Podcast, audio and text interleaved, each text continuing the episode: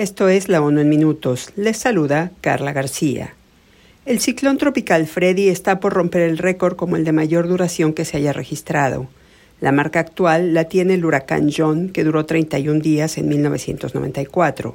Freddy se desarrolló frente a la costa del norte de Australia y se convirtió en una tormenta con nombre el 6 de febrero. Cruzó todo el Océano Índico Sur, Tocó tierra en Madagascar el 21 de febrero y luego en Mozambique el 24 del mismo mes. La tormenta pasó varios días sobre Mozambique y Zimbabue, provocando fuertes lluvias e inundaciones. Luego volvió hacia el canal de Mozambique, donde recogió energía de las aguas cálidas y se movió hacia la costa suroeste de Madagascar.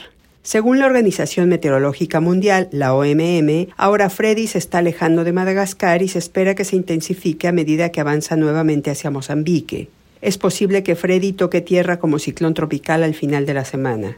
El director de servicios de la OMM, Johan Stander, indicó que el fenómeno está teniendo un gran impacto socioeconómico y humanitario en las comunidades afectadas. Agregó que el meteoro ha dejado 21 personas muertas y aclaró que el número de víctimas no ha sido demasiado alto gracias a la precisión de los pronósticos, las alertas tempranas y las acciones coordinadas de reducción del riesgo de desastres. En este sentido, enfatizó la importancia de la iniciativa de alertas tempranas para todos que busca asegurar que toda la población esté protegida en los próximos cinco años.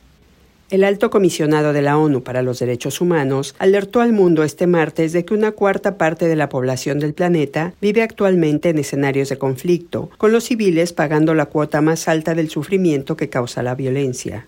En su informe anual sobre la situación global de las garantías fundamentales, Volker Turk afirmó que cuando la guerra y la violencia se convierten en algo cotidiano, se alcanzan niveles agónicos de desprecio por el ser humano, por lo que instó a fomentar la paz y a respetar la Carta de las Naciones Unidas y el derecho internacional. Turk advirtió también que la discriminación y el racismo amenazan la dignidad humana, usando como arma el desprecio que humilla, viola los derechos humanos, alimenta la desesperación y obstruye el desarrollo.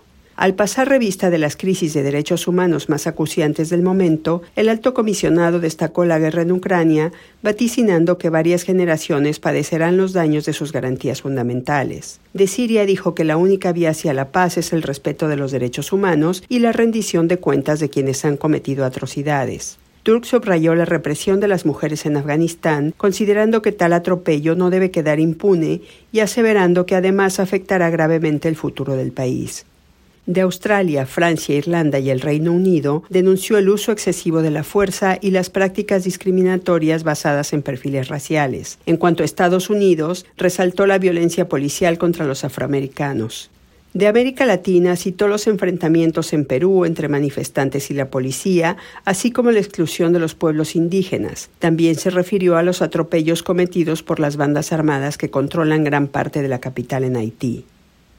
Y en vísperas del Día Internacional de la Mujer, el Consejo de Seguridad celebra hoy una sesión para analizar la implementación de la Resolución 1325 adoptada en el año 2000, que reafirma el papel de la mujer en la prevención y resolución de conflictos, las negociaciones, consolidación y mantenimiento de la paz, al igual que en la respuesta humanitaria y la reconstrucción posterior a los conflictos. La directora ejecutiva de ONU Mujeres abrió el debate de más de 90 oradores, exhortando al Consejo a actuar contra el apartheid que aqueja a las mujeres en Afganistán y a encontrar maneras de apoyar a las mujeres y niñas afganas en tan oscuro momento de su historia.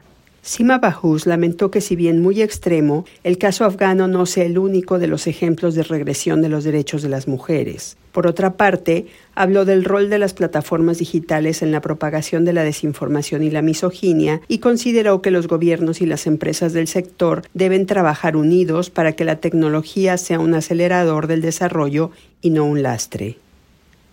Y hasta aquí la ONU en minutos. Les habló Carla García.